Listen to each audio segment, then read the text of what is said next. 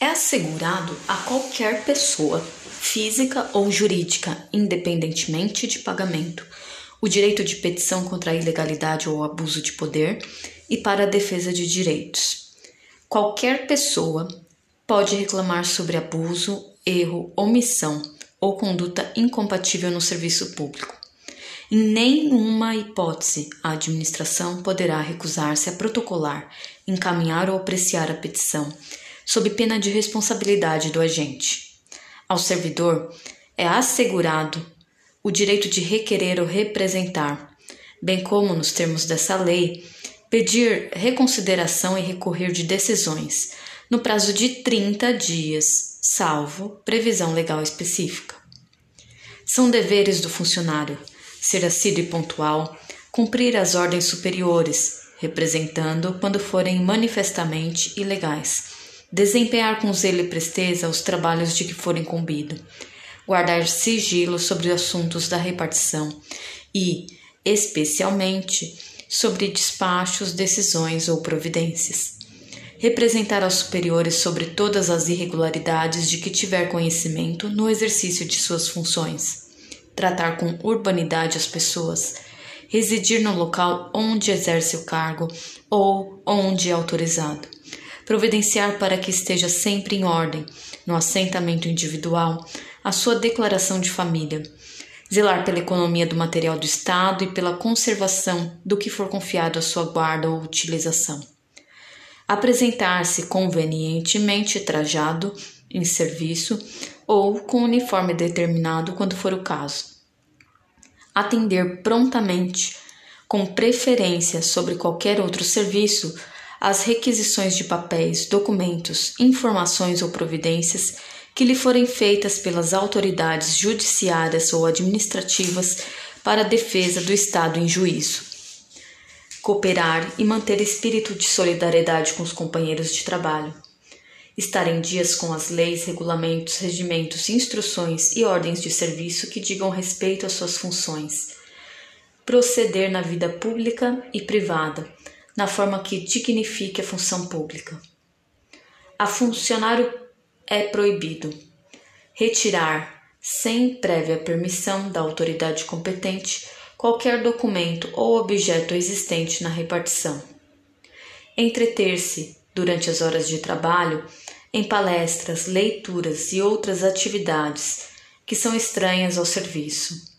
Deixar de comparecer ao serviço sem causa justificada tratar de interesses particulares na repartição, promover manifestações de apreço ou desapreço dentro da repartição ou tornar-se solidário com elas, exercer comércio entre os companheiros de serviço, promover ou subscrever listas de donativos dentro da repartição, empregar material do serviço público em serviço particular é proibido ainda ao funcionário fazer contratos de natureza comercial ou industrial com o governo por si ou como representante de outrem, participar da gerência ou administração de empresas bancárias ou industriais ou de sociedades comerciais que mantenham relações comerciais ou administrativas com o governo do Estado, sejam por este subvencionadas ou estejam diretamente relacionadas com a finalidade da repartição ou serviço em que esteja lotado. Requerer ou promover a concessão de privilégios, garantias de juros ou outros favores semelhantes, federais, estaduais ou municipais, exceto privilégio de invenção própria. Exercer mesmo fora das horas de trabalho, emprego ou função em empresas, estabelecimentos ou instituições que tenham relações com o governo, em matéria que se relacione com a finalidade da repartição ou serviço em que esteja lotado. Aceitar representação de Estado estrangeiro sem autorização do Presidente da República. Comerciar ou ter parte em sociedades comerciais, podendo, em qualquer caso, ser acionista, cotista ou comanditário incitar greves ou a elas aderir, ou praticar atos de sabotagem contra o serviço público, praticar a usura, constituir-se procurador de partes ou servir de intermediário perante qualquer repartição pública, exceto quando se tratar de interesse de cônjuge ou parente até o segundo grau. Cônjuge ou parente até o segundo grau. Cônjuge ou parente até o segundo grau. Receber estipêndios de firmas fornecedoras ou de entidades fiscalizadas, no país ou no estrangeiro mesmo quando estiver em missão referente à compra de material ou fiscalização de qualquer natureza. Valer-se de sua qualidade de funcionário para desempenhar atividade estranha às funções ou para lograr direta ou indiretamente qualquer proveito. Fundar sindicato de funcionários ou deles fazer parte.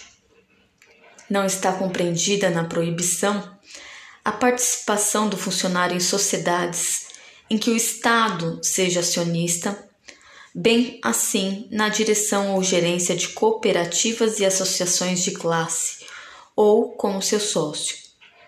É vedado ao funcionário trabalhar sob ordens imediatas de parentes até o segundo grau, salvo quando se tratar de função de confiança e livre escolha não podendo exceder a dois o número de auxiliares nessas condições.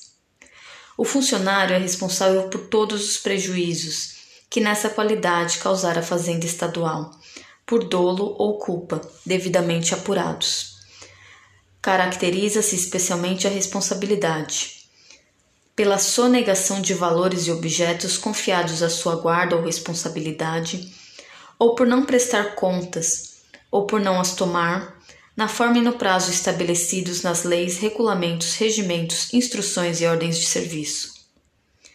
Pelas faltas, danos, avarias e quaisquer outros prejuízos que sofrerem os bens e os materiais sob sua guarda, ou sujeitos a seu exame ou fiscalização. Pela falta ou inexatidão das necessárias averbações nas notas de despacho guias e outros documentos da Receita ou que tenham com eles relação, e por qualquer erro de cálculo ou redução contra a Fazenda Estadual. O funcionário que adquirir materiais em desacordo com as disposições legais e regulamentares será responsabilizado pelo respectivo custo, sem prejuízo das penalidades disciplinares cabíveis podendo-se proceder ao desconto no seu vencimento ou remuneração. Nos casos de indenização à fazenda estadual, o funcionário será obrigado a repor, de uma vez só, a importância do prejuízo causado em virtude de alcance, desfalque, remissão ou omissão, em efetuar o recolhimento ou entrada nos prazos legais. Fora desses casos, a importância da indenização poderá ser descontada do vencimento ou da remuneração, não excedendo o desconto a décima parte do valor desses. No caso de erro de cálculo ou redução contra a fazenda, se havido má fé, será aplicada a pena de repreensão e na reincidência a de suspensão. Será igualmente responsabilizado o funcionário que, fora dos casos expressamente previstos nas leis, regulamentos ou regimentos, cometer a pessoas estranhas às repartições o desempenho de encargos que lhe competirem ou aos seus subordinados. A responsabilidade administrativa não exime o funcionário da responsabilidade civil ou criminal, que, no caso que couber, nem o pagamento da indenização a que ficar obrigado o exame da pena disciplinar em que incorrer. A responsabilidade administrativa é independente da civil e da criminal.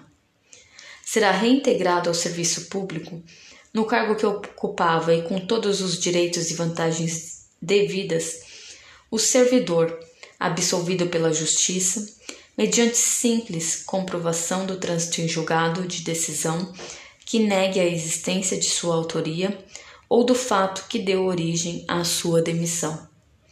O processo administrativo só poderá ser sobrestado para aguardar decisão judicial por despacho motivado da autoridade competente para aplicar a pena.